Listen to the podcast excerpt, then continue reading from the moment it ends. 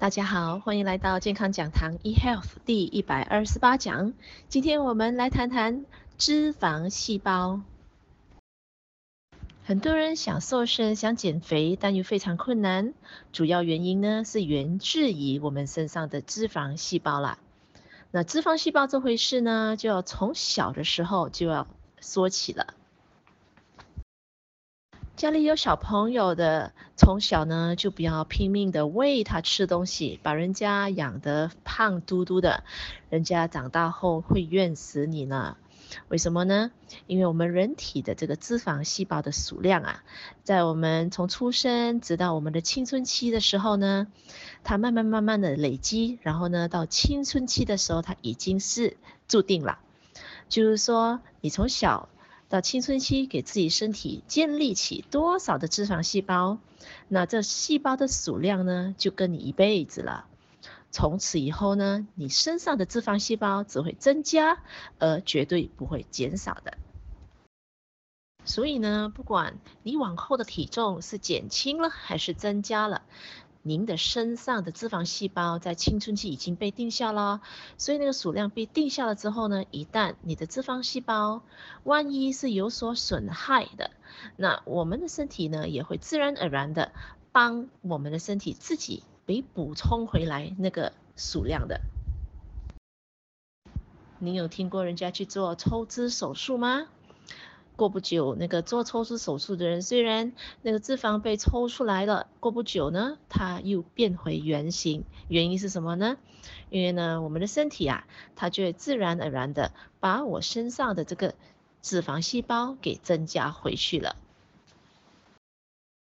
那今天要瘦身的朋友呢，还不需要那么的绝望，因为呢，是有些原因，为什么有些身材肥胖的人呢，会成功瘦身的？这个也是跟你的脂肪细胞有息息相关哦。原来啊，我们的脂肪细胞的原理就要像气球那样，体积可以变大或变小的。同样的脂肪细胞呢，虽然它的数量是一样的，不过呢，如果你成功把它的体积变小的话呢，那我们就可以成功变瘦了。那现在我们再来想一想啦，我们的脂肪细胞怎么让它变得小一点呢？今天我们要让脂肪细胞变小，那我们就要让身体消耗和排泄掉在细胞里边的脂肪。您知道吗？你的细胞里的脂肪啊，大部分是靠你的肺部排泄出来的。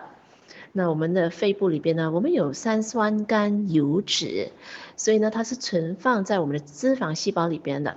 而这些呢，它是以碳、氢跟氧所组成的，所以这些东西一旦被分解了以后呢，就从我们的肺部以二氧化碳排泄出来，然后呢，另一个部分呢是以水排泄出来的。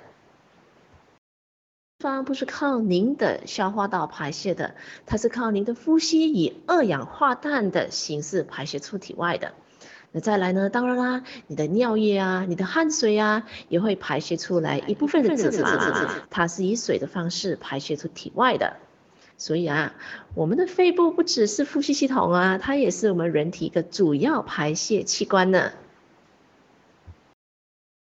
今天如果我们减少十公斤的脂肪，那八点四公斤是从你的肺部排出来的哟。所以呢，今天我们要好好的来照顾我们这个整个呼吸系统，我们的肺部的功能啊。除此之外呢，新陈代谢也会让你消耗脂肪，脂肪燃烧了，脂肪细胞的体积就可以变小了。您知道吗？一个人的静止代谢率啊，大约占卡路里消耗燃烧量的六十到八十八千那么多呢。您没有听错，当一个人静止的时候，所以静止代谢率就在那边发生了。静止代谢率就是是什么呢？就是说，比如说他在呼吸，他的细胞在修复更新，免疫系统在运作，心脏在跳动，这些东西呢，它是消耗我们身上热量，脂肪占大部分的，消耗卡路里是最多的。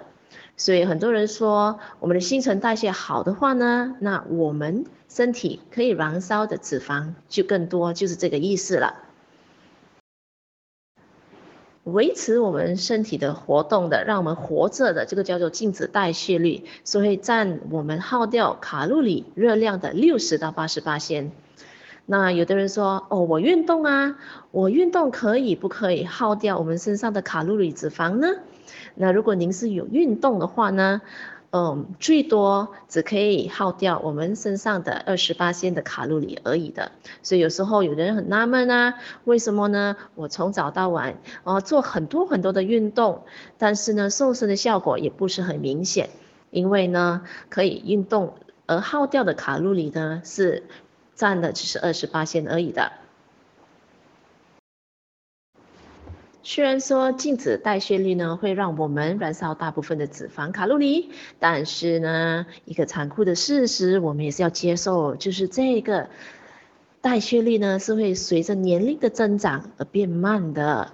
所以对于一个年轻人，比如说二十多岁，他皮肤的细胞更新差不多二十八天就更新一次了，但到了五十多六十岁的时候呢，那细胞的更新就会变慢到甚至二的三。两到三个月的时间才更新一次，所以更新的慢的话呢，消耗的热量就变少了。所以啊，随着年龄的增长，您的运动量不可以减少不说，您还需要控制你的口欲呢。如果您年轻的时候吃一碗饭，那年纪大的时候呢，你只可以吃半碗饭啦，不然你就容易发胖。然后同时我们要控制我们所摄取的这些食物的卡路里了哈，因为呢，您的静止代谢率变低了，减低了，所以呢，我们的这个静态所消耗的这个脂肪的这个巴仙率呢，也会随之而降低了。再来一点呢，嗯，维持我们身体的肌肉呢是比较耗热量的。那如果我们维持的是脂肪的话呢，那是肯定不需要靠热量的。